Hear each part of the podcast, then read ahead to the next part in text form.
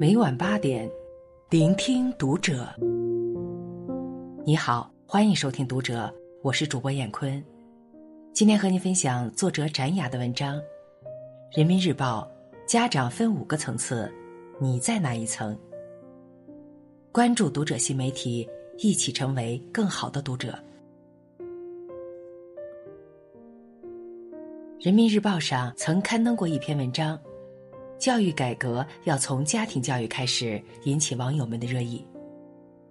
里面提出家长的五个层次：第一层次，舍得为孩子花钱；第二层次，舍得为孩子花时间；第三层次，开始思考教育的目标问题；第四层次。为了教育孩子而提升和完善自己。第五层次，尽己所能支持鼓励孩子成为最好的自己，也以身作则支持孩子成为真正的自己。深以为然。作为父母，最高的层次就是时常给孩子关心、温暖、支持，鼓励孩子去创造，而父母就是孩子们最坚强的后盾。父母的善良是孩子的教养。前几天刷到了一个短视频，虽然只有四十四秒，但让人很感动。一天，开餐厅的妈妈迎来了一位客人，老奶奶问：“最便宜的饭多少钱？”妈妈说：“十五元。”老奶奶说：“十五元啊，没事儿，就问问。”妈妈见状，立刻说。忘记今天做活动，第一次来的客人都是免费的，你先坐，我稍后给您端上来。妈妈和老奶奶对话时，儿子一直站在身旁。儿子悄悄问妈妈：“我记得店里没有活动。”妈妈说：“你看那位奶奶吃一顿饭还要纠结，出门在外肯定遇到什么难处，谁都有不容易的时候。”所以，能帮一把就帮一把吧。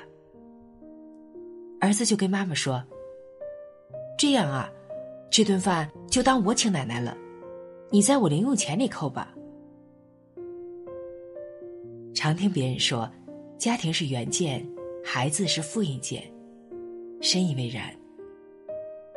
父母是孩子第一任老师，一举一动都会影响着孩子的行为和人品。除了开餐厅的妈妈言传身教的告诉孩子，《奇迹男孩》电影中，杰克的妈妈也是一位善良的人。小男主角奥吉，由于染色体缺陷，他一生下来就有严重的缺陷，他的脸上布满疤痕，眼角向下耷拉着，耳朵也发育不全，与其他的小男孩相比，奥吉显得格格不入。开学的第一天。班主任曾在黑板上写下这样一条格言：“当面临正确与善良的选择时，选择善良。”而校长将杰克单独叫到了办公室，他需要杰克完成一项特殊任务。这项任务就是保护新入学的奥吉，不要让他人因为外貌而欺负他。刚开始，杰克的内心并不情愿。但母亲告诉他，一个人要时常心怀善念对待身边的人，努力去做一些温暖的事。他最终答应了校长的要求。他们在相处的过程中，杰克逐渐发现奥吉不仅幽默聪明，而且还看到他的宽容与善良。慢慢的，杰克不再为了完成任务而接触奥吉。而是想成为奥吉真正的朋友。万圣节那天，孩子们都穿上了精心挑选的装束，在教室内举办狂欢活动。期间，朱利安和几个孩子一起对杰克施压，还扬言要孤立与奥吉交往的同学。迫于压力，杰克说出了真相：这一切都是校长布置的任务。他并不是真心想跟奥吉成为朋友，而戴着面具的奥吉听到一切之后，伤心不已，冲出了教室。决定与杰克不再来往。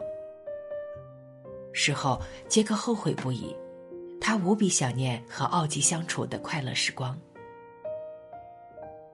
母亲曾对杰克说过：“这个世界上，每个人都不平凡，你要学会用心去看。”最后，杰克找到了奥吉，向他诉说自己的悔恨，并真诚道歉，与他重新成为了朋友。从彼此身上，两个孩子都获得了最纯粹的友谊，也收获了最可贵的成长。电影结尾时，奥基在台上说了这么一句话：“善良一点，因为大家的一生都不容易。”良言一句三冬暖，恶语伤人六月寒。语言是一把双刃剑，它使人温暖，也让人心寒。人生在世，没有谁比谁活得容易。希望不要嘲讽别人的难处。克制对他人的评价，是对人或事最大的尊重，也是做人最应该有的善良。父母的远见指引孩子的出路。真人秀《变形记》中，参赛者刘思琪在电视节目里播出的画面和他父母的育儿箴言，真是颠覆了我的三观。一个十六岁女孩，长相甜美，身体健康。却不会吃饭，不会穿衣，你信吗？如果不是亲眼看见视频，我无论如何也不会相信，世上还有这样的健全人。这几年，人们因为女孩富养的观念，再加上现实生活中辛苦养大的女儿嫁给爱情又输给了婚姻的负面新闻太多，所以，刘妈妈说，女孩要富养，这样才不会被一点小利所诱惑。吃饭穿衣都是小事儿，孩子还小。我很想问一句：这真的是小事儿吗？如果这是小事儿，正是无数的小事成为了做大事的基础。等孩子走上社会，才发现他们什么都不会。如果这个时候却来指责孩子，其实，孩子的双翼是被自己亲手折断的。越想保护孩子，请在适合的时间学着放手，这才是爱护孩子最好的方式。在微博看到网友的留言：“有远见的父母，不会把孩子框死。他们让孩子明白，读书的人生不一定不苦，但不读书的人生一定很苦。别拘于一隅，多走南闯北。”才不会在自己的小圈子里生锈发霉。别因为物质条件束缚自己，精神世界也会是受益一生的财富。在采访中，高晓松谈起了自己的女儿。高晓松说：“我教育女儿心安理得的混日子。”正因如此，他从女儿很小的时候就开始放手让她去闯。家教第一理念。自由。女儿才十一岁的年纪，跳舞、弹琴、登台表演，样样都行，还敢玩很多孩子不敢的东西，骑马、射箭、高空瑜伽。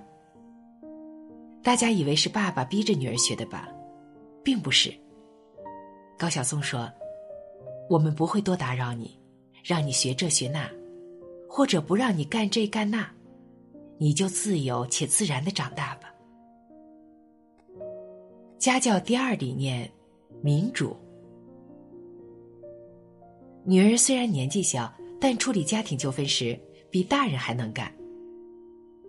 比如，当姥姥姥爷吵架，他会做调解员来劝阻；小姨失恋时会给予安慰；妈妈想拍照时充当摄影师；坚持一年自己坐校车往返十里外的幼儿园。所以高晓松特地授予他家庭事务投票权，告诉孩子要充分行使自己的权利。家庭第三理念，你最棒。孩子总有不尽人意的地方，父母要么苦口婆心劝孩子听话，要么跟专家求助教育心得。可高晓松说：“我们不听任何专家讲，只管每天夸闺女，夸的他觉得如果不事事争先努力表现，就对不起这么些荣誉，自己满地找活干，到处争先进。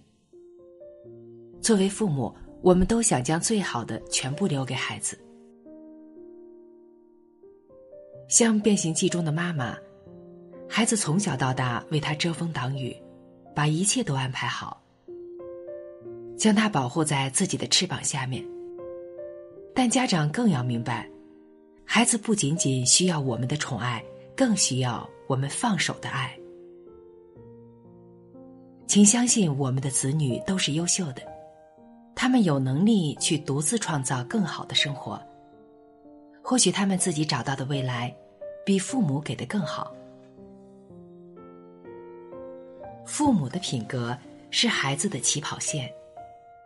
还记得前一阵一女孩遛狗绊倒老人，最终导致老人死亡的新闻吗？如果为人父母将自己的生活过成了一滩烂泥，那么孩子的人生才是真正的输在了起跑线。一个十二岁的女孩遛了邻居家的狗。绳子没拉住，狗狗跑了，拖着狗绳绊倒了站在路边的八十多岁老人，而小女孩当时不知道是什么原因，叫回狗之后转身就走，没有停下查看老人的伤势。最终的结局是，老人因伤势过重去世，而老人的家属选择了不追究。家属不是不想追究。而是知道追究也是没用。孩子是在一个单亲家庭成长，父亲每天凌晨三点就出门工作，而回家时却已经是晚上七八点了。而且父亲嗜酒成性，用他自己的话说，平时要是不喝酒，手指都会抖，白酒下肚了才能稍微好点儿。有关孩子每天什么时候出去，又是什么时候回来？父亲说自己通常回家后倒头就睡，并不清楚孩子每天晚上回家的时间。通常都是第二天才知道前一天孩子们干了什么事情。而没有父母管教、经济拮据的女孩，在当地有着惯偷的坏名声，一家人一起堕落，旁人无可奈何。我们对女孩的所作所为表示气愤的同时。难免也对她的人生感到遗憾。如果她不是出生在如此糟糕的家庭环境中，会不会好一点？可惜没有如果。有一句话说：“每一个悲剧发生之前，都隐藏着某种必然。”只是这一次，无辜的老人成为了牺牲品。对于这个女孩子而言。人生的起跑线已经输在了家长的人品上。萨克雷曾说：“播种行为可以收获习惯，播种习惯可以收获性格，播种性格可以收获命运。”知乎有网友提问：“父母的品格给孩子带来什么影响？”有位网友说了自己父亲的一件事。父亲是一家外企服装公司的高管。有一次，下属接了一笔外贸生意，对方下单三万件衣服。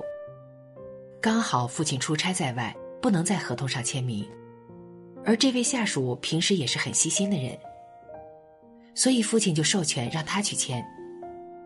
但是下属在合同上写错了交易金额，导致公司损失了几十万。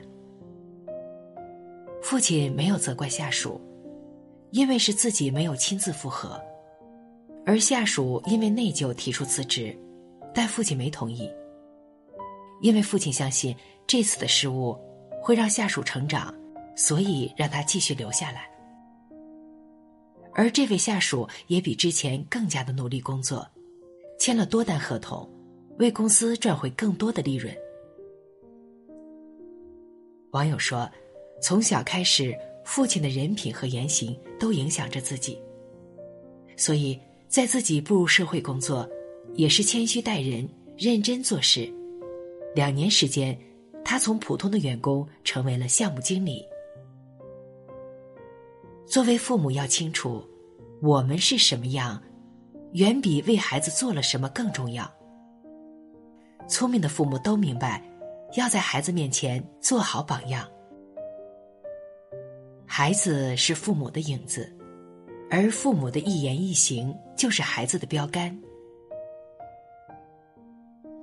托尔斯泰曾说过：“教育孩子的实质在于教育自己，而自我教育。”则是父母影响孩子的最有力的方法。